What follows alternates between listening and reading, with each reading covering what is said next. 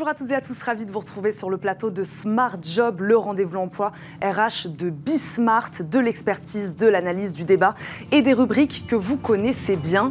Bien dans son job, aujourd'hui l'importance d'une bonne posture au travail. Chaque année en France, 85% des arrêts de travail déclarés en tant que maladie du travail seraient dus à une mauvaise posture dans le secondaire ou dans le tertiaire d'ailleurs, debout ou à son bureau. Il est important d'adopter les bons gestes et la bonne position.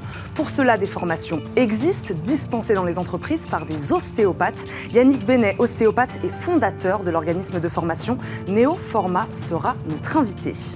La pause café et si la vague des démissions qui sévissait aux États-Unis depuis plusieurs mois touchait aussi la France. En 2021, plus de 38 millions de salariés ont quitté leur emploi outre-Atlantique, du jamais vu dans le pays. Côté français, selon un sondage OpinionWay, plus d'un tiers des salariés français n'ont jamais eu autant envie de démissionner. On verra avec Caroline Ricross. S'ils passent eux aussi à l'acte le cercle RH et si l'école blanc vivait une véritable crise de sens. Notre débat sera consacré à leur reconversion vers les métiers manuels.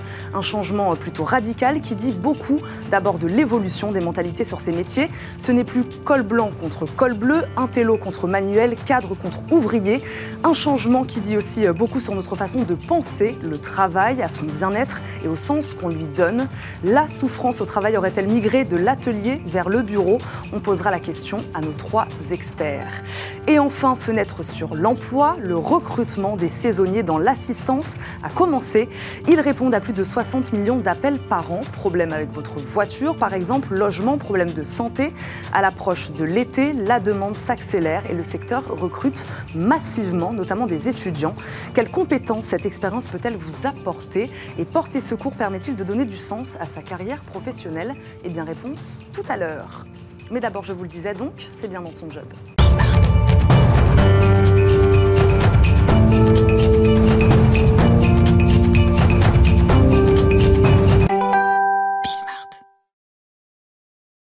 Quand la posture au travail pose problème, une mauvaise position peut entraîner de sérieuses douleurs chroniques cervicales, dos, épaules, poignets etc. Près de 85%, je le disais tout à l'heure, des arrêts de travail déclarés en tant que maladie du travail seraient dus à une mauvaise posture. Néoforma propose de vous aider à adopter les bons gestes. Des ostéopathes se déplacent en entreprise pour vous former. Le fondateur de Néoforma, Yannick Benet, ostéopathe et ergonome, est notre invité. Bonjour. Bonjour. Bienvenue sur notre plateau, Yannick Benet, auteur également de Travailler sans douleur aux éditions Viber. Je le disais tout à l'heure en préambule de cette émission, travail sédentaire ou travail physique, tous les salariés peuvent être concernés par la question de la posture. En effet, en fait, au départ, on pensait que c'était uniquement les métiers physiques. Mmh. On porte des charges lourdes, des gestes répétitifs. Mais en fait, on est en train de s'apercevoir que euh, ceux qui travaillent sur écran sont aussi, eux, très touchés euh, par les douleurs. On l'a trop oublié, justement, ce secteur tertiaire, pendant des années. Oui, trop, trop, beaucoup trop. En fait, nous, quand on a commencé Néoformat, donc il y a 10 ans, 100% mmh. des demandes, c'était sur des métiers physiques. Mmh. Euh, parce qu'on se disait, bah voilà, ils sont assis, ils, bougent pas, ils font pas d'efforts, donc il y aura jamais de douleur. Sauf qu'en fait, là, vraiment, et le, je pense que le télétravail a aussi permis de se rendre compte, justement, de l'impact de la sédentarité, euh, du coup, sur le corps.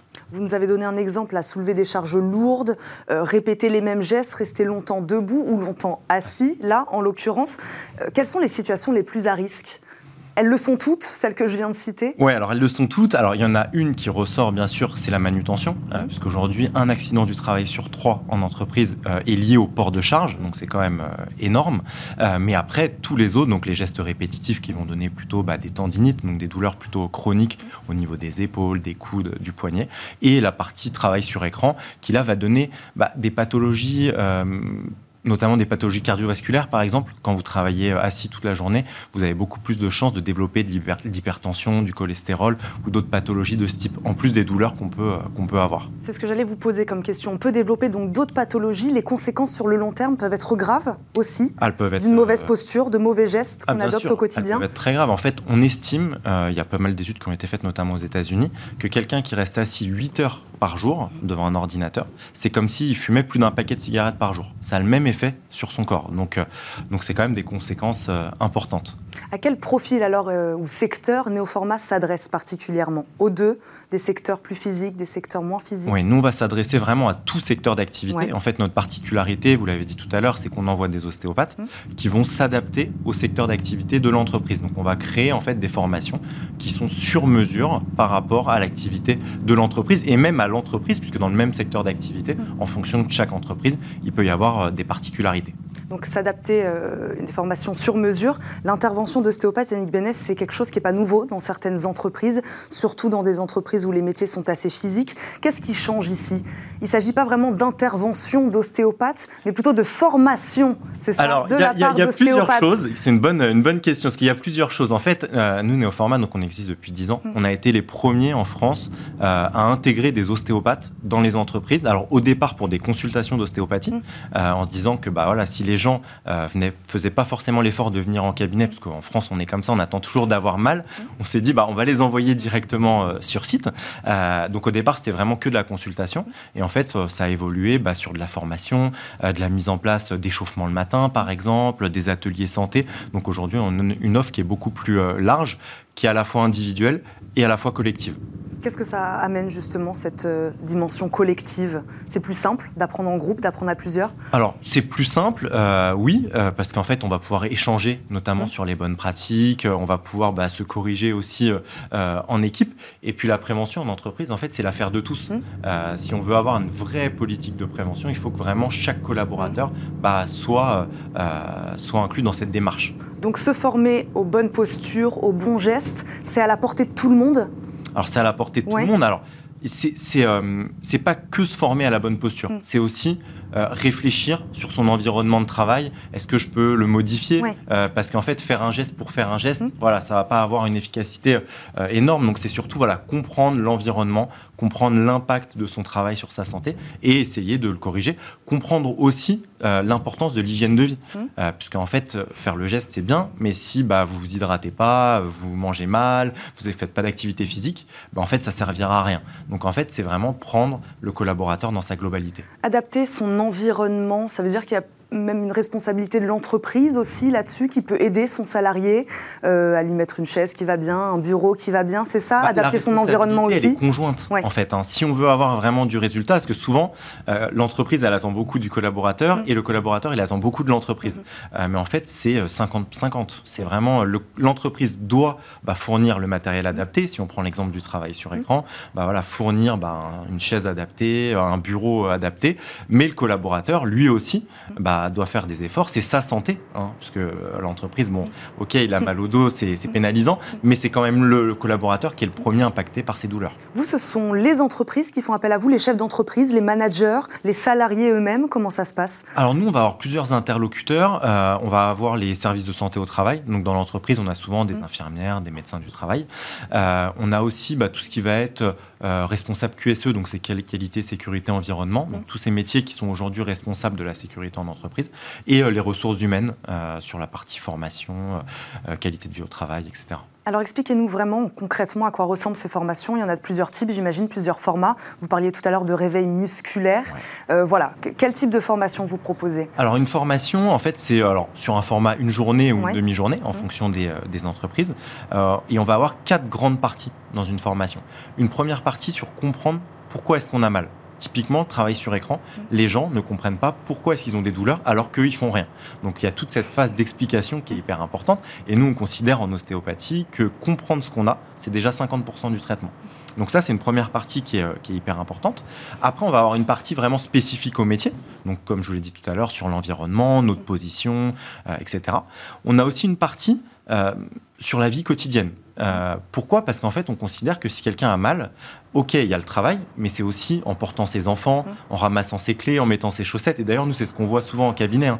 Les gens, ils se bloquent le dos en mmh. faisant du jardinage, en faisant des travaux chez eux, pas forcément au travail, mais les deux, du coup, euh, bah, se répercutent l'un sur l'autre. Et la dernière partie, c'est l'hygiène de vie, donc le réveil musculaire, les étirements. Euh, en fait, quand on est travailleur, notamment bah, dans les métiers physiques, mais aussi dans les métiers sédentaires, il faut préparer son corps à mmh. l'effort. Donc en fait, il va falloir faire des petits exercices pour s'échauffer. En fin de journée des exercices pour s'étirer, il faut s'hydrater, bien manger. Donc ça aussi, ça fait partie de la formation. Je vous posais la question tout à l'heure si c'était à la portée de tout le monde hein, d'apprendre à, bien se positionner. Euh, l'objectif final, c'est celui de donner des outils finalement qui resteront à vie auprès du salarié. Elle est peut-être là aussi la différence entre l'intervention d'un ostéopathe et la formation d'un ostéopathe. Finalement, comme vous faites dans ce livre d'ailleurs aussi, on donne des outils et le salarié les garde avec lui jusqu'au bout. C'est tout à fait ça. En fait, comme je disais, l'important c'est déjà de comprendre une fois qu'on a compris, en fait, ça va être plus facile d'appliquer euh, les choses plutôt que de dire bêtement, bah, il faut fléchir les genoux. C'est ce qui se fait euh, dans, voilà, dans pas mal de situations. Mais déjà, si on comprend pourquoi, mm. si on comprend après comment le faire, on va pouvoir justement le répercuter dans, euh, bah, dans toutes les situations. Donc, c'est vraiment le but, c'est que le collaborateur que ça soit en entreprise et à titre personnel. Hein. D'ailleurs, il y a pas mal d'indépendants qui ont aussi beaucoup mm. de, de problématiques. Il est toutes les clés pour pouvoir au quotidien, au travail et à la maison, bah, appliquer en fait les bonnes pratiques. On a parlé de bien-être au travail, évidemment. Euh, quel effet le bon respect de ces gestes et postures peut-il avoir aussi sur notre productivité? Je ne sais pas si vous avez des retours euh, de managers aussi qui vous disent que bah, si, quand on a un, travailleur, un salarié, un collaborateur qui est en meilleure santé physique, il travaille mieux. Ah bah, de toute façon, ça c'est clair et net. Il y a plein d'études qui. C'est ce discours qui doit parler, j'imagine, aussi auprès des managers. Oui, oui, non, non, ce discours-là, ça y est, il commence à, être compris mmh. euh, dans pas mal d'entreprises. Avant, on voyait euh, plutôt ça comme un centre de coût. Euh, aujourd'hui, on voit plutôt ça justement bah, comme, un, comme quelque chose qui va améliorer la performance des collaborateurs, qui va les fidéliser mmh. aussi. quand vous savez que dans, vos entre, dans votre entreprise, bah, vous êtes un peu chouchouté, il y a l'ostéopathe qui vient, alors soit pour des consultations, soit pour vous expliquer comment on se positionne, mais même ça peut être sur l'alimentation, ça peut être sur le sommeil. Maintenant, les entreprises essayent quand même de prendre le collaborateur dans sa globalité bah, en fait, on se sent quand même beaucoup mieux. Mmh. Et on a envie, bah, voilà, on est plus performant. Quand on n'a pas de douleur, on travaille quand même plus facilement. Quand on n'est pas stressé, on travaille plus facilement aussi. Donc, ça permet vraiment d'être plus, euh, d'être plus performant. Il nous reste quelques secondes, Yannick Benet. Quel frein persiste? Voilà, Est-ce qu'il y a des secteurs qui sont encore réticents à ce type de pratique, qui voient mal euh, un atelier avec des salariés qui feraient un réveil musculaire le matin? Voilà. Il y a des gens qui sont encore réticents, euh, que vous avez envie d'aller chercher De moins en moins. Euh, contrairement à ce qu'on pense, euh, des secteurs d'activité comme le bâtiment ou le transport, mmh. c'est des secteurs où justement ils sont très euh, moteurs dans ces démarches-là, mmh. parce qu'il y a une, problème, une, vraie problématique de douleur. Euh, j'ai envie de dire, c'est plutôt bah, le travail sur écran. Parce qu'en fait, comme je vous l'ai dit, mmh. on pense qu'il n'y aura jamais de problème, que les gens ne font rien physiquement. Donc en fait, on se dit, bon, bah, c'est pas grave. Alors qu'en fait, c'est vraiment le secteur, je pense, où l'impact est le plus fort, l'impact de leur sédentarité est le plus fort. Bon, bah, le message est passé en tout cas sur le plateau de Smart Job. Merci, beaucoup, d'être venu nous voir aujourd'hui, Yannick Benet. Je rappelle, vous êtes le fondateur de Néoformat et donc auteur de Travailler sans douleur. Merci beaucoup d'être venu nous voir. Tout de suite, on prend une petite pause café avec Caroline Ricross. Bonjour Caroline. Bonjour Eva, ça va bien? Très bien et vous? Très bien. Aujourd'hui, vous allez nous parler de la grande démission, c'est ce que je disais tout à l'heure, ce phénomène qui frappe les États-Unis depuis plusieurs mois et qui donc arriverait en France? Ben, Nous sommes quand même encore loin du phénomène euh, américain, mais quelques chiffres en effet euh, suffisent à dessiner un peu les contours d'une tendance qui devient préoccupante en France. D'après la DARES, au troisième trimestre 2021, on a quand même comptabilisé plus de 620 000 démissions et ruptures conventionnelles, un chiffre qui a bondi d'environ 20%, 20 par rapport à son niveau en 2019. Alors, il y a ceux qui sautent le pas, comme on vient de le voir avec euh, ces chiffres de la DARES, et ceux qui sont quand même de plus en plus attirés par la démission. Et là aussi, les chiffres sont préoccupants. C'est d'ailleurs le sujet du dernier sondage qui a été réalisé par OpinionWay pour le moteur de recherche d'emploi Indeed et qui a été publié euh, la semaine dernière. D'après ce dernier, 35% des salariés français qui ont été interrogés n'ont jamais eu autant envie de démissionner qu'en ce moment. Un sentiment encore plus fort chez les moins de 35 ans, puisqu'ils sont 42% à se dire prêts à démissionner. Donc les chiffres sont, sont gros ils ont envie et ils ont de moins en moins peur de le faire, de passer à l'action, c'est ce que vous disiez C'est ça, on a un peu l'impression que la démission fait de moins en moins peur, mm. euh, enfin en tout cas si on en croit euh, ce sondage, hein, cette étude d'OpinionWay, puisque 42% euh, des personnes interrogées considèrent que nous sommes en fait dans une bonne période pour démissionner. En fait, ils ont conscience qu'avec la pandémie de coronavirus, le système s'est modifié et que finalement maintenant le, salarié a plus de, valeur, plus de place. Mm-hmm. Conséquence, près de 3 salariés, 3 salariés sur 10 10 reconnaissent qu'ils seraient actuellement prêts à démissionner du jour au lendemain sur un coup de tête. La même proportion se dit également prête à quitter son emploi sans plan B, sans euh, aucun projet euh, pour la suite de leur carrière professionnelle. Et puis de même, hein, quand on interroge les sondés sur le nombre de fois où ils pensent démissionner tout au long de leur carrière professionnelle, là aussi, les chiffres sont intéressants. On constate que 25% répondent une fois, 22% deux fois, et puis quand même 20% qui pensent qu'ils démissionneront jusqu'à trois fois dans leur vie. C'est un énorme chiffre. À noter tout de même que encore, hein, toujours 3 salariés sur 10 pensent qu'ils ne démissionneront jamais. Et puis ce chiffre, c'est, ça dépend aussi un peu de l'âge, parce que les personnes un peu plus âgées, par exemple celles de plus de 50 ans, là il y a quand même 4 salariés, 4 salariés sur 10 qui, qui pensent qu'ils ne démissionneront jamais. Caroline, cette envie de franchir le cap, elle arrive aussi assez rapidement. Et oui, parce que pour près de la moitié des sondés, l'envie de démissionner arrive moins de deux ans après leur prise de poste. Un peu plus de deux salariés sur dix ont même envie de démissionner six mois ou même moins de six mois après leur prise de poste. Euh, de plus, l'étude montre que les personnes qui souhaitent démissionner, elles se décident euh, généralement assez rapidement. 60% des personnes qui ont déjà démissionné dans leur vie l'ont fait dans les trois mois après en avoir eu euh, l'envie ou en tout cas avoir imaginé démissionner. Vous parliez des jeunes, des personnes plus âgées. L'âge reste donc un facteur important pour euh, passer ce cap. Et oui, parce que pour plus de 4 salariés sur 10, euh, ils considèrent qu'à partir d'un certain âge, ça devient trop risqué mmh. de démissionner. Alors, à quel âge? Eh bien, pour la plupart des personnes interrogées, cet âge, c'est 46 ans. Alors, c'est pas les salariés qui considèrent que 46 ans, c'est trop euh, tard pour démissionner, mais ils pensent que les recruteurs, pour le coup, euh, voient d'une mauvaise manière et ne vont pas recruter quelqu'un qui a plus de 46 ans. Donc, il vaut mieux éviter. Et puis, même si démissionner fait moins peur qu'avant, on l'a vu tout à l'heure, il ne faut pas démissionner trop souvent. 76% des personnes interrogées pensent que les recruteurs voient toujours la démission d'un mauvais œil parce qu'elle est signe d'instabilité et de difficulté également à s'adapter au monde de l'entreprise. Face à la menace alors de cette grande démission, quelles sont les solutions, Caroline?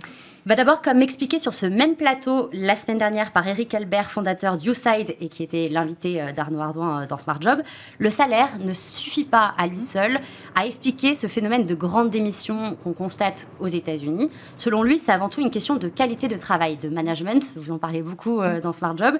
Bien sûr, le salaire, c'est un élément primordial, évidemment, pour choisir son travail, mais le bien-être au travail également. D'après d'ailleurs l'enquête mondiale sur les espoirs et les craintes de la main-d'œuvre 2022 qui a été réalisée récemment par PwC, qui a interrogé plus de 52 000 travailleurs dans 44 pays différents. Plus d'argent et le plus grand facteur de motivation pour un changement d'emploi. Mais trouver l'épanouissement au travail est tout aussi important.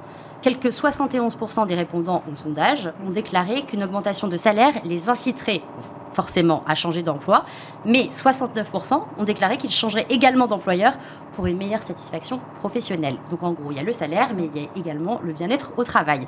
Du coup, dans une tribune qui a été publiée dans Le Monde le 29 mai dernier, Emery Coudin et Julien Leclerc, qui sont présidents et vice-présidents du Centre des jeunes dirigeants, évoquent l'urgence d'un management par le bien-être. Un management qui reposerait en fait sur cinq principes, la transparence, la souplesse, le partage, l'engagement et la transmission. des, très beaux mots, des très beaux euh, axes.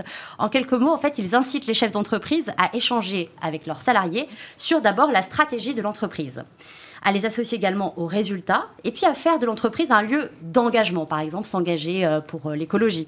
Et puis dernier point, laisser aux salariés la liberté d'organiser son travail et lui permettre également de progresser. Selon eux, en fait, ce sont ces cinq fondements qui pourront nous protéger d'une grande démission à la française. Merci beaucoup. Caroline, on vous retrouve la semaine prochaine. Hein. Vous claquez pas la porte. prochaine, oui. Merci beaucoup, Caroline Ricreuse, d'être venue nous parler de cette grande démission. On va marquer euh, une courte pause dans Smart Job dans quelques instants. On parlera de ces entrepreneurs du FAIR. F-A-I-R-E.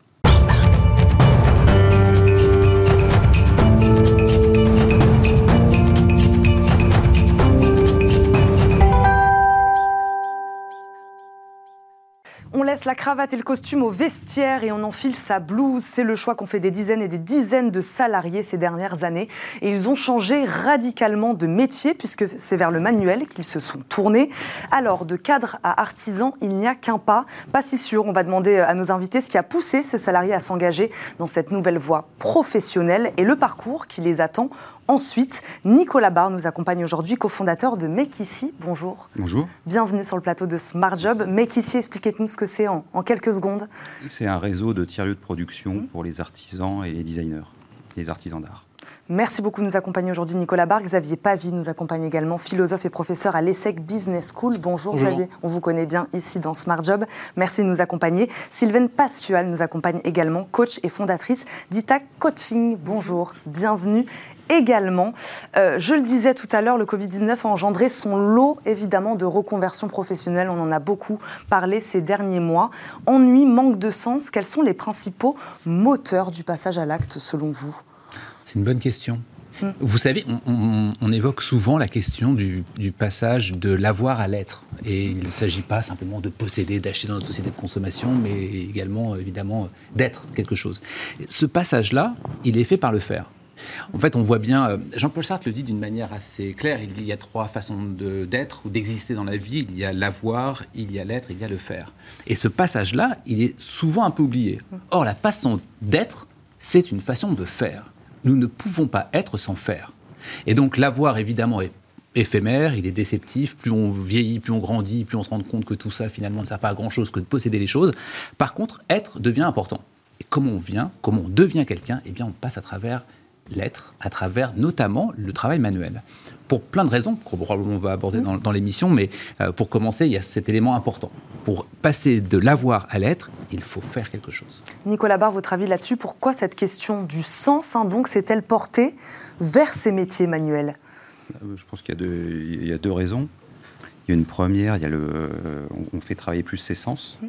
Du coup, il y a, dans les métiers manuels, en tout cas de l'artisanat d'art, la menuiserie, la serrurerie ou autre, on touche la matière.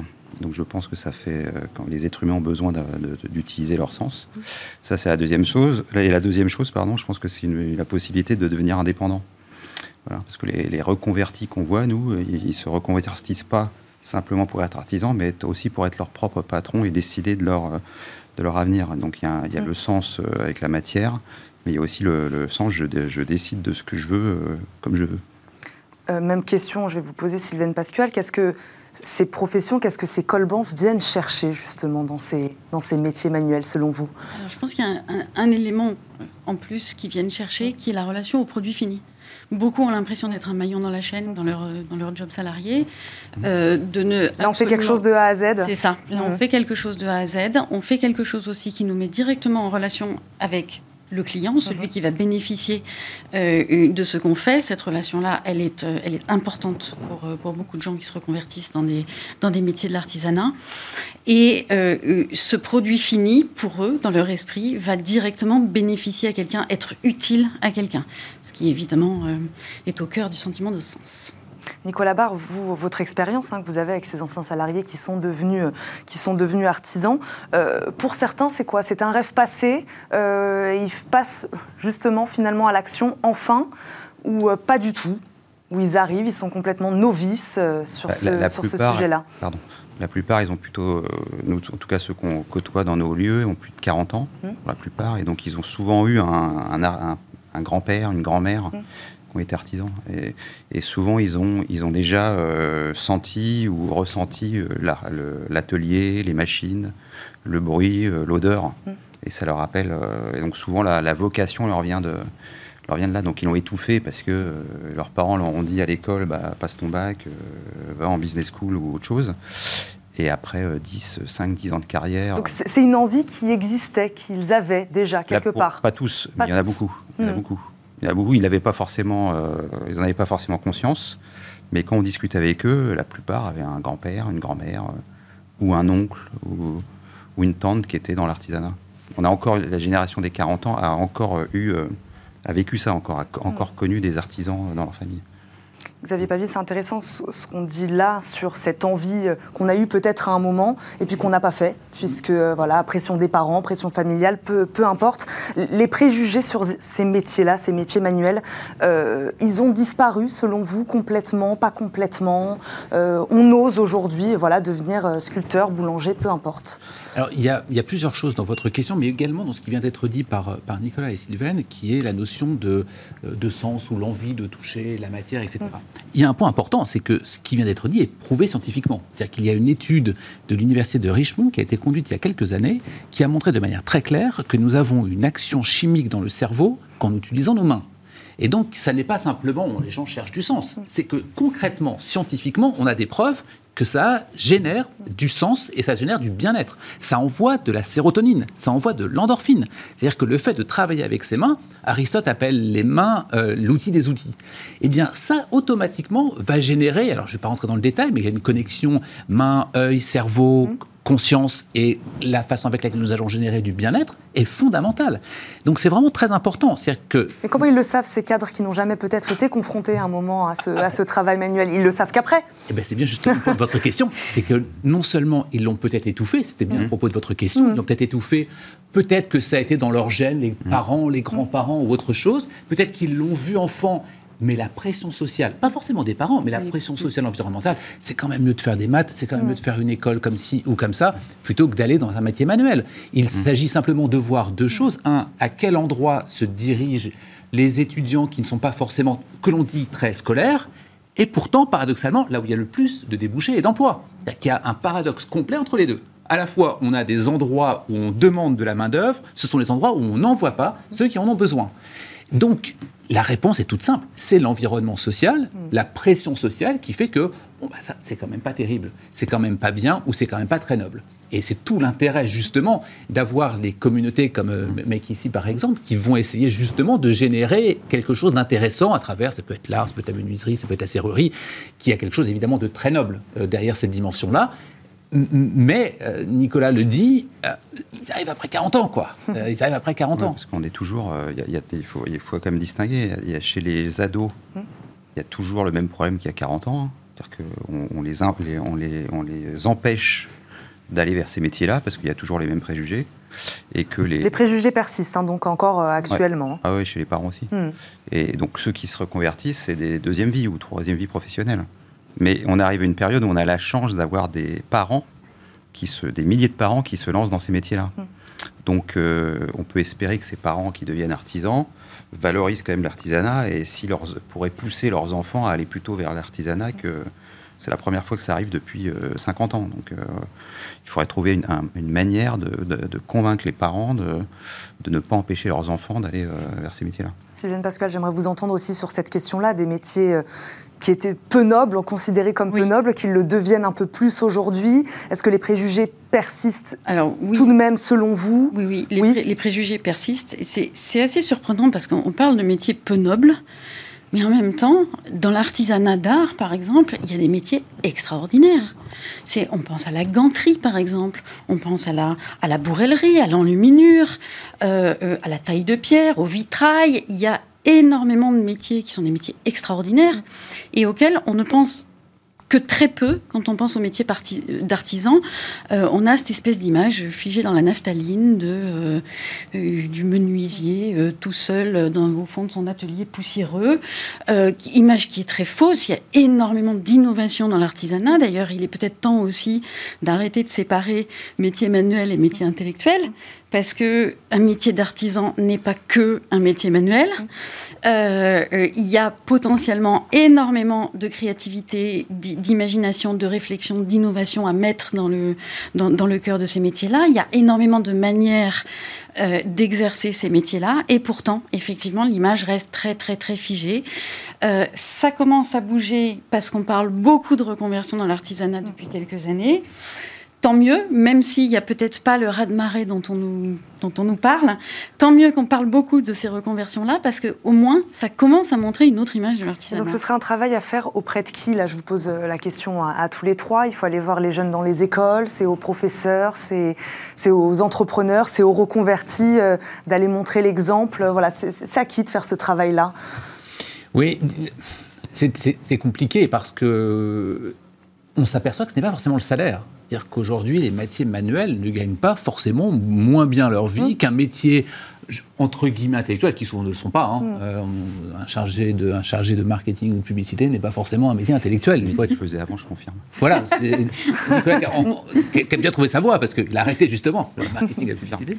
Euh, c'est effectivement pas forcément des endroits intellectuels, mmh. comme on le dit effectivement tel quel, Et c'est pas non plus une question de salaire. Euh, vous voyez les artisans qui peuvent être euh, plombiers, électriciens ou quoi que ce soit, ce n'est pas les plus malheureux d'un point de vue du salaire. Ils sont largement au-dessus de, la moyenne.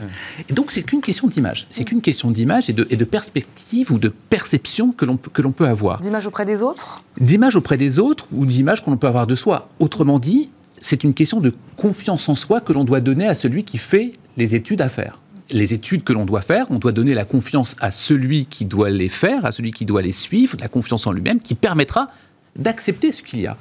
Il ne s'agit pas de les forcer non plus, bien évidemment. Et d'ailleurs, un métier manuel n'est pas un métier simple, loin de là. C'est toujours malheureusement en, ou bien en opposition ou alors euh, par défaut. Tu, tu n'es pas, entre guillemets, intellectuel, tu vas faire ça. Ce qui est une erreur totale. Euh, je serais bien capable d'avoir un métier euh, moi-même manuel, même si je l'aurais souhaité. Et donc cette question-là, pour répondre très vite à votre question, est très importante de donner de la confiance à celui qui veut le faire. Mm-hmm. Et cette dimension-là n'est pas forcément présente. Donner confiance à celui qui veut faire un travail manuel est la première des choses à faire. Ça passe par plein de monde. Ça passe par euh, l'artisan en face de soi, ça passe par le professeur en face de soi, ça passe par l'environnement parental autour de soi. Et c'est réussir à garder cette confiance chez l'individu. Elle est intéressante aussi cette question de euh, la rémunération. Nicolas Barre, de votre expérience avec ces nouveaux entrepreneurs, c'est un risque vraiment que ces cadres prennent de claquer la porte d'un travail qu'ils ont fait pendant des années, de se lancer dans l'artisanat? C'est un risque calculé? Euh, voilà, selon vous, est-ce que c'est un vrai risque? Euh, Je confirme qu'il y en a qui gagnent très bien leur vie. Hein. Mm. Très très bien, avec des, avec, des, avec des revenus largement supérieurs à des revenus de 4 sup. Hein. Mais après, il faut, il faut distinguer deux types d'artisans. Il y a, on va dire, il y a ceux qui travaillent euh, on va dire dans le, le, sur-mesure mmh. et qui sont plutôt des, artisans du bois et du métal, en fait, qui travaillent pour des archis qui font du sur-mesure et qui ont un, réseau plutôt B2B. Eux, ils ont un chiffre d'affaires important, mmh. ils ont des revenus importants parce que les, commandes, c'est à chaque fois 2-3 mois de boulot, des dizaines de milliers d'euros. Et après, il y a un deuxième type d'artisans qui sont plutôt ceux qui vont vers les, les, les, ce qu'on appelle moi la collection, plutôt les, artisans de du métal, euh, du bijou, céramique, euh, textile, qui, eux ou elles, vont plutôt sur des collections. Et là, là, là ça devient compliqué. Parce qu'ils euh, se trouvent à faire des collections, ils vendent directement au, au client final. Elles ont peur, parce que la plupart, c'est des, c'est des femmes, sans être misogyne, mais c'est souvent des, femmes. Et elles font des collections avec des prix qu'elles veulent abordables. Donc, du coup, pour pouvoir vivre, il faut en vendre 100, 200, 300. Et, là, on constate que, y a, y a, que la reconversion vers, vers là est beaucoup, mais alors vraiment, euh, il y en a 90% qui réussissent pas. Quoi. Oui, il y a des métiers qui offrent euh, évidemment plus d'opportunités dans l'artisanat que d'autres. Oui, oui. plus d'opportunités. Et puis aussi, c'est une question de comment, comment on s'y prend hmm. Comment je m'y prends J'ai envie de faire euh, des bijoux. Euh, hmm. euh, comment je m'y prends pour faire vivre ce projet-là hmm.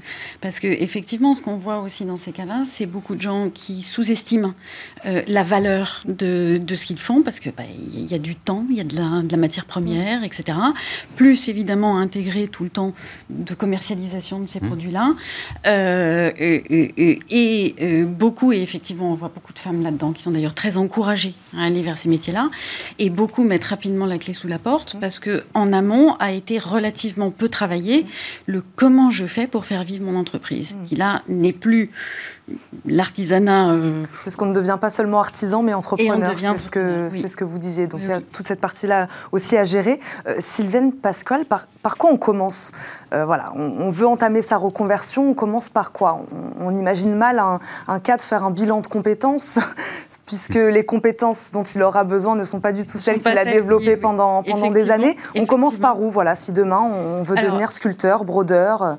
Alors on commence par les chambres des métiers. Hum. On commence par aller rencontrer euh, des artisans. Si je veux devenir sculpteur, ben, je, peux aller en rencontrer, je peux en trouver, euh, je peux aller voir comment ils travaillent, je peux aller leur poser des questions. Euh, les centres de formation sont un endroit très intéressant pour se renseigner parce que les formateurs sont très au fait de ce que deviennent leurs anciens apprentis, et aussi de toutes les façons possible d'exercer des métiers. Il y, a, des choses auxquelles on ne pense pas, mais il y a euh, X manières d'exercer des métiers d'artisan, que ce soit euh, en entrepreneur ou que ce soit en tant que salarié euh, dans diverses organismes, institutions, etc. Il y, a, des artisans dans les hôtels, il y a des artisans dans, plein d'endroits, y compris dans les prisons. Il faut aller se renseigner, il faut se faire accompagner. Oui, oui. Et, et, et je pense que on a tendance, on, ne voit pas le vaste champ. Il y a 500 métiers d'artisan. Mm. On ne voit pas le, vaste champ que ça représente, toutes les possibilités euh, euh, d'exercer, comment on peut euh, vivre à l'intérieur de ce métier-là. Et, voilà, pour, pour commencer, on peut se diriger vers les chambres des métiers, vers les artisans eux-mêmes et les centres de formation. Mais d'ailleurs, c'est une bonne question que vous soulevez, Nicolas Barre. Dans les faits, ces anciens salariés, ils savent vers quel métier se tourner déjà ou pas du tout? Au début Moi, je pense qu'il y a un truc en plus qu'ils doivent faire. C'est euh, en général un cas de sup, un gros CPF, un gros budget. Euh, hum, formation. Du coup, ils devraient l'utiliser euh, pour passer une semaine ou deux à se hum. former au, bois, au métal, ou autre, pour être dans un atelier pendant une semaine ou deux pour être sûr que cette voie est faite, hum. est faite pour lui. Et donc, il y a plein d'organismes de, formation qui permettent, que ce soit le, ou le bijou ou autre. non, là, là, on va dire qu'il y en a quand même à 50%, ils vont vers le bois ils pensent qu'ils sont faits pour aller vers les métiers du bois, parce que le bois, tout le monde le connaît, le touche, euh, la matière est, sympa. Donnez-nous des exemples de métiers du bois aujourd'hui. Bah, menuisier, ébéniste, mmh. par exemple, donc euh, charpentier. les plus répandus, c'est quand même... Euh, c'est quand même menuisier ébéniste, donc ceux qui, se, ceux qui, qui, qui font l'agencement intérieur mmh. des, appartements, des hôtels, ou ceux qui fabriquent du mobilier, par exemple. Donc euh, ça va plus, plus. Ah, là, en, ce moment, par contre, on voit quand même une recrudescence de la céramique. C'est un raz-de-marée en ce moment, la céramique. Mais quand on regarde tous les magazines de tendance et tout, euh, on voit que la céramique revient dans les intérieurs et tout. Donc euh, il y a des centaines de, il y a des milliers de, personnes qui se reconvertissent dans ce, dans ce domaine-là.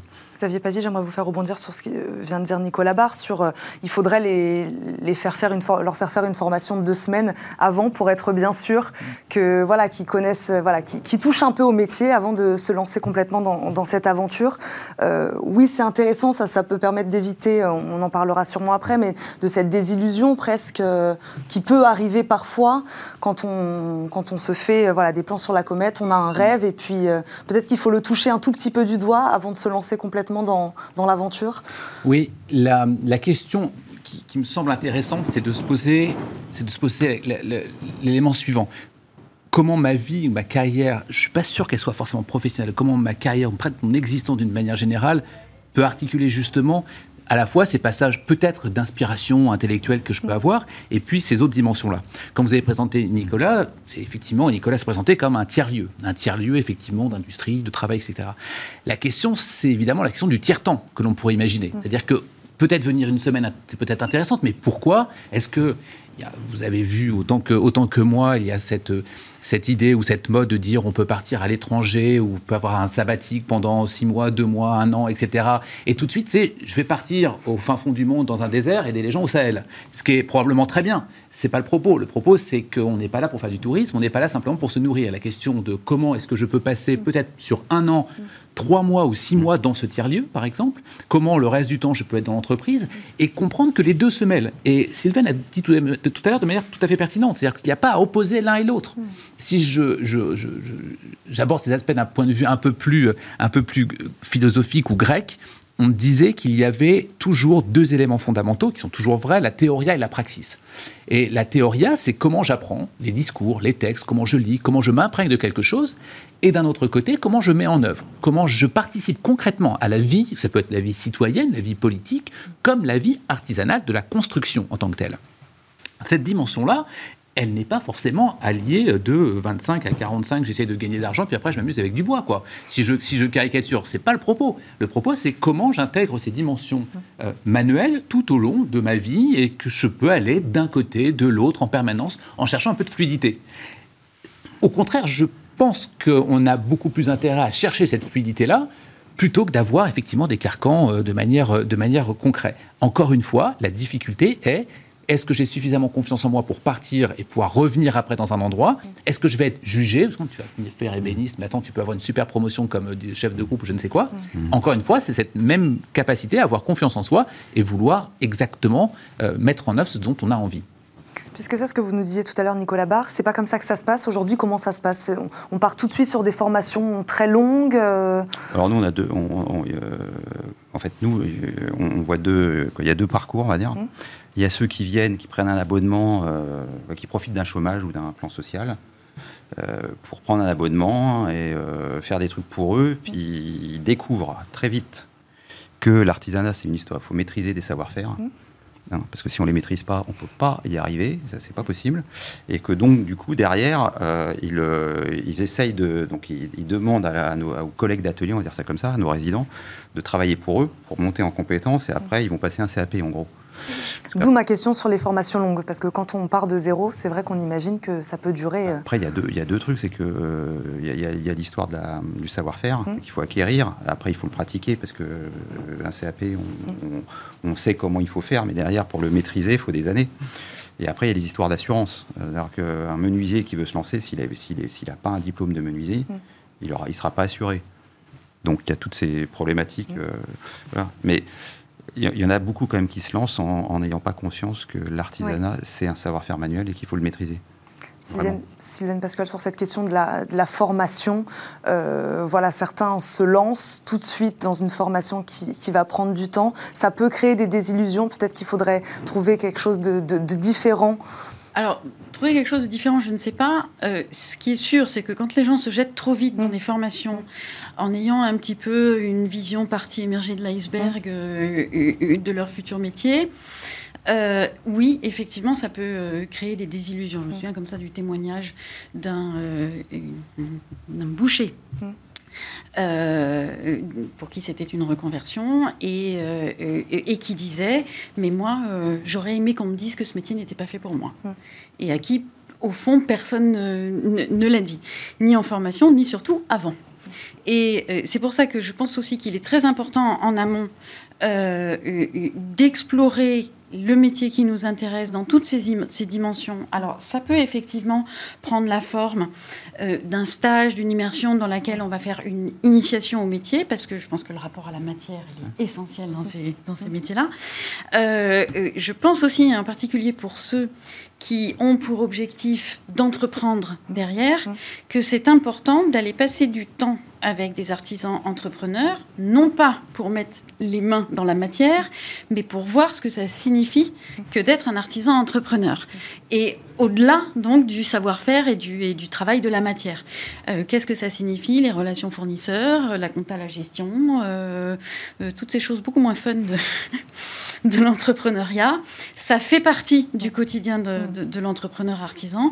C'est important de mesurer tout ça en amont euh, de façon à voir si effectivement on est fait pour ça ou si on, a des chances d'aller droit dans le mur. Xavier Pavie, sur cette question de la réalité, hein, la réalité du, métier, le risque, ce serait peut-être de mettre, je ne sais pas si ça arrive à certains, de mettre trop d'espoir dans cette, euh, reconversion-là. On, imagine quelque chose et puis c'est pas vraiment ça qui se passe, quoi. Oui, mais vous avez le même phénomène avec euh, ce qui se pense professeur des écoles euh, d'une nuit à l'autre, en fait, où on a, tiens, j'en ai marre d'être cadre marketing ou cadre en finance et je vais être professeur des écoles parce que je trouve un sens derrière. C'est à peu près la même chose, sauf que la matière n'est pas forcément une matière euh, première brute, mais ce sont des matières qui sont les enfants. Dans ce, dans ce cas-là, dans les, dans les deux situations, c'est pour ça que je prends ces deux-là en parallèle, il y a effectivement vouloir accomplir quelque chose. Vouloir accomplir quelque chose, vous savez, c'est Anna Arendt parle de Homo faber et qui va fabriquer quelque chose, je vais fabriquer quelque chose d'humain. Ce qui est très important. Nous avons tous été, nous sommes tous des animaux et le travail est propre à nous. Et Anna Arendt dit, la philosophe Anna Arendt dit oui, mais euh, nous ne sommes pas que des animaux avec du travail, tous les animaux travaillent. La différence entre le travail, les animaux et l'homme, c'est la, la question de homo, la question de l'humain. Et la question de l'humain, c'est l'œuvre. Donc nous travaillons non pas simplement pour travailler, parce que sinon on peut dire mais allez à l'usine, allez à l'usine à la chaîne et vous serez sur du travail manuel. Mmh. Non, c'est un peu plus que ça. Le travail manuel dont on parle ici, c'est l'homo faber au sens du travail et de l'œuvre. Parce que nous avons besoin effectivement d'accomplir son œuvre. Ça peut être dans une salle de cours si on a envie de le faire tel quel, parce qu'on n'est pas loin de, de, modeler une certaine matière première, qui est celle des enfants, ou dans la situation qui est décrite ici avec Nicolas, c'est-à-dire l'œuvre que je veux faire. Euh, il nous reste très peu de temps, Nicolas Barre. Euh, au-delà de l'aspect technique hein, du, métier, c'est ce qu'on disait. Vous parliez donc de l'entrepreneuriat. Ces reconvertis, est-ce qu'ils étaient bien préparés à la difficulté de, devenir entrepreneur? Voilà, on a parlé de l'aspect technique, du savoir-faire, et puis derrière, il y a savoir gérer, euh, gérer son entreprise. globalement, oui. Oui. Globalement, puisqu'ils ont des. Bah, évidemment, quand on arrive à. Il y, a tout un tas de trucs qu'ils ne connaissent pas. Mais souvent, ils viennent de métiers, en fait, même s'ils étaient salariés, en fait, ils ont des compétences de mm. manager, managériales ou de compta ou d'audit. C'est là où les compétences acquises sur ces, postes-là peuvent servir. On ne peut pas apprendre à être entrepreneur. Hein. Mm. On y va, puis on découvre tout, on prend des décisions tous les jours de, sur des sujets qu'on ne connaît pas. Donc. donc globalement, oui. Puis après, après, nous, dans les, dans les tiers-lieux, l'avantage, c'est qu'ils ont 50 euh, autres dans nos tiers-lieux. Nous, il y a 70 résidents dans chacun. Donc, euh, ils demandent à côté. Hein. Ils demandent aux autres. Et ça va vite. Sylviane Pascal, sur cette, sur cette question, est-ce qu'ils étaient bien préparés à tout ça Il y a un truc qui est important à mm. savoir, c'est que dans l'artisanat, contrairement à beaucoup d'autres mm. euh, domaines, les reconvertis sont très très bien accompagnés, mm. que ce soit dans des tiers-lieux comme ça, que ce soit par les centres de formation, euh, euh, y compris dans l'entrepreneuriat, ils sont très accompagnés. Comment vous l'expliquez ça, justement, qu'ils soient aussi bien accompagnés on, a anticipé Je pense que l'artisanat a une, une structure qui s'y prête. Oui, on a anticipé qu'il y aurait des besoins aussi dans les années à venir. C'est vrai qu'on en a très peu parlé, ça, des opportunités comme le secteur. Aujourd'hui, on parlait de risques plus ou moins calculés tout à l'heure. C'est un secteur qui véritablement offre aujourd'hui des opportunités, ça, que c'est clair. Ah, il y a du travail. Oui, ils ont entre, euh, les nôtres, ils ont entre 3 et 6 mois de commande hein, hmm. Et, même, euh, il y a eu la, période Covid euh, qui est compliquée, mais ils ont 3 à 6 mois. Il n'y a, a, pas beaucoup d'entreprises ou d'entrepreneurs qui, qui bénéficient de ça. Hein. Xavier Pavie, sur la question des, compétences qu'on a acquises dans un travail de manager, de cadre, peu importe, qu'on retranscrit dans ces, dans ces métiers-là. Ça, oui, c'est intéressant. Vous y croyez à ça Que bah, tout ce qu'on apprend peut nous servir malgré la différence euh, sur le papier de ces, de ces deux métiers Oui, en l'occurrence, euh, dans l'école où je suis, nous avons euh, très facilement et très largement des doubles diplômes avec des CAP pâtisserie, par exemple. Mm. Nous avons une possibilité de faire à la fois l'ESSEC et faire un, CAP, un CAP pâtisserie si on a envie de le faire. On met en place les choses qui permettent de le faire de manière mm. concrète. Bien sûr, on a aussi les doubles diplômes classiques d'école d'ingénieur, mais au-delà de l'école à proprement parler où, je suis, au-delà de l'ESSEC, nous avons besoin au contraire de continuer à, à faire en sorte de mêler les deux. À faire des ponts. À faire des ponts, exactement, pour que ces ponts-là puissent être compris à la fois pour le présent, qu'est-ce que je veux faire demain, mais aussi ce que je pourrais faire après-demain, autre chose. Et encore une fois, ce qui est important, c'est de regarder comment est-ce que j'organise ma vie, comment est-ce que j'organise mon existence. Est-ce que mon, mon, existence, elle est simplement dans un bureau puis chez moi, ou elle peut être aussi avec des tiers-lieux, avec des tiers-temps, avec justement cette notion importante de je ne dois pas être simplement rangé dans ces cases. Euh, et, le rôle des écoles sont là pour, euh, pour ça, bien évidemment. Comme évidemment le, le, point de, le point de Nicolas, qui est de venir ici, qui est de venir sur un plateau tel que celui-ci, de venir justement essayer de le dire. Et il y a une responsabilité probablement de communication, de médias de dire ces, importantes euh, relations entre le travail manuel et, intellectuel. Nicolas Le, le, vrai problème euh, par rapport à ces métiers-là, c'est qu'on les, en France, on les place euh, vraiment très très haut et on les met dans les métiers d'art. Donc du coup, artisan d'art, maître d'art, faut maîtriser. Donc du coup, quand des gens, quand des enfants veulent se lancer dans ces métiers, les parents se disent oulala. Là là, pour réussir, tu as intérêt de maîtriser, mais c'est comme dans le foot. Quand on veut se lancer dans le foot professionnel, pour avant de devenir Ronaldo, euh, quand il n'y en a pas beaucoup, mais tout le monde n'est pas Ronaldo. Quoi. Donc, euh, effectivement, il faut maîtriser. Mbappé maintenant. Voilà, Mbappé, c'est vrai que c'est mieux. Mais voilà, donc euh, en fait, on, peut réussir dans, ces métiers sans forcément être un maître d'art ou sans forcément vouloir le devenir.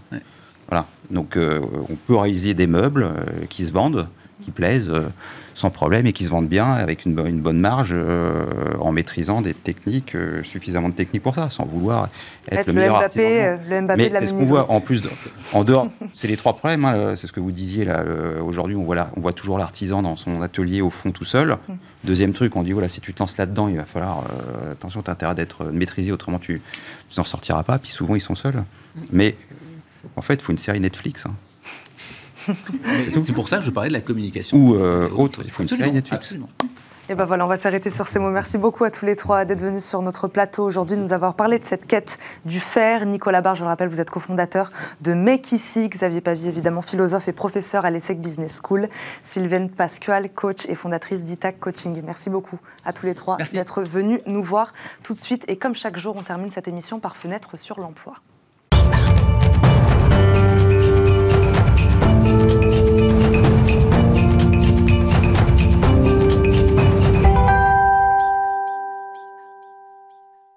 Focus aujourd'hui sur les métiers de l'assistance, ceux qui sont à l'autre bout du fil quand vous êtes confronté à une situation délicate, panne de voiture, problème de santé ou encore un souci rencontré à l'étranger. Ils répondent à plus de 60 millions d'appels par an et bien souvent l'activité s'accélère lors de la période estivale. Chaque année, le secteur recrute 2500 saisonniers pour répondre à cette forte demande. On reçoit Serge Morelli, président du syndicat national des sociétés d'assistance. Bonjour. Bonjour. Bienvenue dans Smart Job, Serge Morelli. Merci beaucoup de nous accompagner aujourd'hui. Expliquez-nous concrètement les métiers, les missions de ces chargés d'assistance. Alors d'abord, le métier de l'assistance, vous l'avez un peu Mmh. dévoilé, c'est le métier de l'urgence. Mmh. Métier de l'urgence, notre métier de base, c'est l'urgence individuelle. Vous êtes en panne au bord de la Mmh. route, on vous envoie un dépanneur. Vous avez une fuite d'eau chez vous, on vous envoie un plombier. Vous avez malheureusement un accident euh, cardiaque à l'autre bout de la Terre, on va être capable de vous rapatrier. Et on a dérivé de l'urgence vers, euh, je dirais, la prévention, et puis également tout ce qui est post-urgence. Ça, c'est notre métier de base. Mais aussi, nous avons notre propre urgence. Notre propre urgence, c'est par exemple des catastrophes naturelles. Et c'est de l'urgence collective. Qui se multiplient ces dernières années. euh, Ouais, tout à fait, catastrophes naturelles, attentats, etc. C'est le monde incertain dans lequel on vit aujourd'hui. Notre métier prend énormément de sens, que ce soit d'un point de vue individuel ou collectif. Moi, je dis toujours, on fait le plus beau métier du monde parce qu'on est là pour aider, secourir et donc, si je comprends bien, tous les secteurs sont concernés. Euh, parler d'automobile, de logement, de santé, tout, tout est concerné. En fait, vous prenez tous les secteurs d'activité de l'économie, Oui. et ben tous ont des services d'assistance. Que ce soit des fournisseurs d'énergie, Mhm. Que ce soit des fournisseurs d'eau, que ce soit des banques, que ce soit des assureurs, des constructeurs automobiles, des loueurs de voitures, vous verrez, ils ont tous des services d'assistance. Et derrière ces services d'assistance, ce sont les sociétés d'assistance qui sont membres du syndicat national des sociétés. Donc, il y a des sociétés d'assistance, euh, des entités à part entière. Il y a des compagnies d'assurance, comme vous le disiez. Que- que- quelles sont celles qui représentent le plus gros, on va dire, de ces, de ces métiers-là? Alors, on est dans le syndicat, nous avons neuf adhérents. Certaines appartiennent toutes à des euh, gros groupes d'assurance, Mhm. d'accord mais ils agissent pour leur groupe d'assurance, mais également pour tous les secteurs de l'é- de l'économie. Et il y en a quelques-unes qui sont indépendantes. Aujourd'hui, c'est à peu près 3,5 milliards d'euros de chiffre d'affaires en France, 10 milliards dans le monde, 12 000 personnes en France. Mhm. Voilà, c'est ce que 45 000 j'allais vous demander. Combien d'emplois? 12 000, 12 000 personnes sont employées en, En France. chaque année dans ce secteur-là. Ouais, et 45 000 dans le monde. Comment expliquez-vous ce boom de l'activité à l'approche de l'été? C'est ce que je disais. Forte demande à l'approche festival. Beaucoup plus d'accidents? Non, mais c'est- assez simple. C'est un métier saisonnier par essence. Donc, euh, les gens voyagent plus Mm. l'été. Mm. Les gens voyagent plus en avion. Voyagent plus en automobile. Souvent une automobile qui n'a pas été utilisée pendant un certain temps. Euh, et donc, du coup, ben, comme, compte tenu de l'âge moyen des véhicules, ben, ça tombe en panne. Si ça tombe en panne, il faut envoyer un dépanneur. Je disais tout à l'heure en, en préambule de cette émission, notamment des étudiants. Les profils recherchés l'été, ce sont les mêmes que ceux qui travaillent dans ces métiers-là à l'année Absolument. Ouais. D'ailleurs, on, on espère que ce sont des gens qui vont rester Ils vont avec rester nous. Mhm. Et notre idée, c'est. Alors d'ailleurs, qu'est-ce qu'on recrute? On recrute à peu près pendant la saison euh, 2500. 2500. personnes. 2500 personnes. Des profils qu'on va qualifier de bac plus 2, à peu près. Mhm. Euh, peu importe leur formation. Ce qu'on veut, c'est qu'à tout prix, ils parlent au moins deux langues, Mhm. c'est-à-dire français et puis, si possible, une troisième langue. Et derrière, ce qu'on souhaite, c'est que ces gens-là, on est susceptible de leur faire des propositions derrière de euh, contrats à durée indéterminée Mhm. pour qu'ils puissent rester chez nous, pour continuer à faire ce métier dans la durée, mais aussi, pourquoi pas, pour faire d'autres métiers. C'est-à-dire que nous, on a énormément de gens qui ont démarré comme saisonniers, qui ont continué comme chargés de clientèle et qui ont ensuite évolué dans, les- dans nos sociétés. Qu'est-ce que vous faites justement pour rendre ces métiers-là attractifs auprès des jeunes hein, aussi, notamment? Pour leur donner envie de rester, pour leur donner envie de venir déjà, puis de rester. Je vais vous donner envie de venir. en fait, Dites-moi. on est tous à la recherche de sens dans la vie. Et quand je vous dis que notre métier, c'est aider, secourir, sauver, si vous avez cette fibre-là Mm. de solidarité, eh ben, vous n'allez plus nous quitter.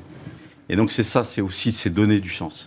Donner du sens à sa vie. Alors c'est un métier qui est difficile, hein, je- on ne le cache pas. C'est un métier qui nécessite euh, d'être présent euh, 24 heures sur 24, 7 jours sur 7. Donc on ne bosse pas sur les trois postes, bien sûr, euh, par jour. hein. On organise les choses, mais des fois on a de- des, des saisonniers ou des chargés de clientèle qui vont faire une nuit ou deux nuits Mm. par semaine. Quoi. Donc c'est un métier qui est difficile, mais on propose, ce qu'on propose, c'est beaucoup de télétravail. C'est-à-dire qu'on. euh, alors, on le faisait avant le Covid, nous, on avait Mm. déjà organisé ça parce qu'on considérait que c'était un métier qui nécessitait, je dirais, beaucoup d'implication et d'engagement. et que ça permettait, euh, je dirais, à nos collaborateurs de ne pas venir se déplacer euh, sur nos sites. Qui peut vraiment, pour le coup, être fait, être fait chez soi d'une manière assez simple. Euh, pour les saisonniers, une formation est demandée? Comment, comment ça se passe? On l'a on l'a fait. Oui, vous faites la C'est-à-dire, On fait formation la formation technique, Ouais. parce qu'effectivement, on a des process à respecter. Après, ce qu'on va rechercher, c'est des profils qui ont aussi beaucoup de ce qu'on appelle des soft skills, Ouais. c'est-à-dire des, des- autour de l'écoute, Mm. autour de l'empathie, autour de la compassion. Il faut savoir écouter, savoir rassurer. Bah, si vous êtes cliente et que vous avez malheureusement, euh, je sais pas, un accident cardiaque à l'autre bout du monde, euh, vous êtes dans une zone de stress. Mm. Donc il faut savoir énormément écouter. Mm. Parce qu'il y a des process à respecter, mais il y a aussi beaucoup d'intelligence de situation à avoir. Et c'est parce qu'on a l'écoute qu'on va avoir l'intelligence de la situation. Et du coup, ça fait un métier Mm. qui est extrêmement varié. C'est pas c'est pas un travail d'abattage.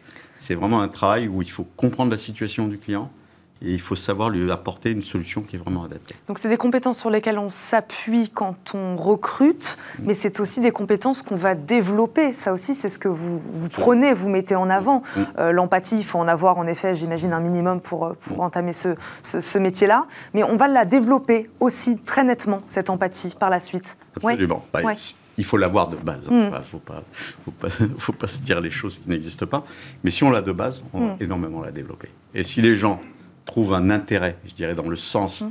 euh, de ce type de métier, ils vont encore plus le développer. Et vous savez, nous, c'est bien simple. Les gens qui tombent dans notre métier ne repartent jamais. Vous parliez de, de nouvelles organisations du, du travail, vous parliez notamment de, de télétravail. Euh, on a parlé énormément de transformation digitale hein, dans de nombreux secteurs. Comment ce secteur-là s'est digitalisé, lui? Alors, moi, déjà, je n'aime pas ces mots Mm. de transformation Mm. ou de mutualisation parce que je pense qu'ils lotent la dimension humaine de ce type de métier. Je préfère parler de renaissance. Ouais. de ce type de métier. Donc, qu'est-ce qu'on a fait? Je vais vous donner quelques exemples. Si je prends le cas de- du dépannage automobile, eh ben, en fait, nous, notre métier, il consiste à quoi? Il consiste à prendre un appel d'un client et à organiser le service avec un service de dépannage. En général, ce qu'on fait maintenant, c'est qu'on propose de plus en plus des services à nos clients où ils ont une application sur leur smartphone et ils appuient directement. Et c'est eux, c'est le système qui missionne automatiquement le dépanneur. Par contre, on fait systématiquement un appel derrière au client pour vérifier que tout se passe bien, est-ce qu'il est euh, confortable avec ce qui lui a été proposé, etc. Et du coup, on apporte vraiment une dimension humaine à ce type de Vous vous appuyez sur la technologie, puisque de toute façon, il faut, il faut l'utiliser, mais la dimension humaine reste importante, hyper important. hyper importante dans ce métier-là. vous êtes dans un métier d'urgence. Dans le métier d'urgence, on n'enlèvera jamais l'humain. Parce que l'humain, c'est la compassion, l'empathie. Et la compassion et l'empathie permettent de déstresser les clients.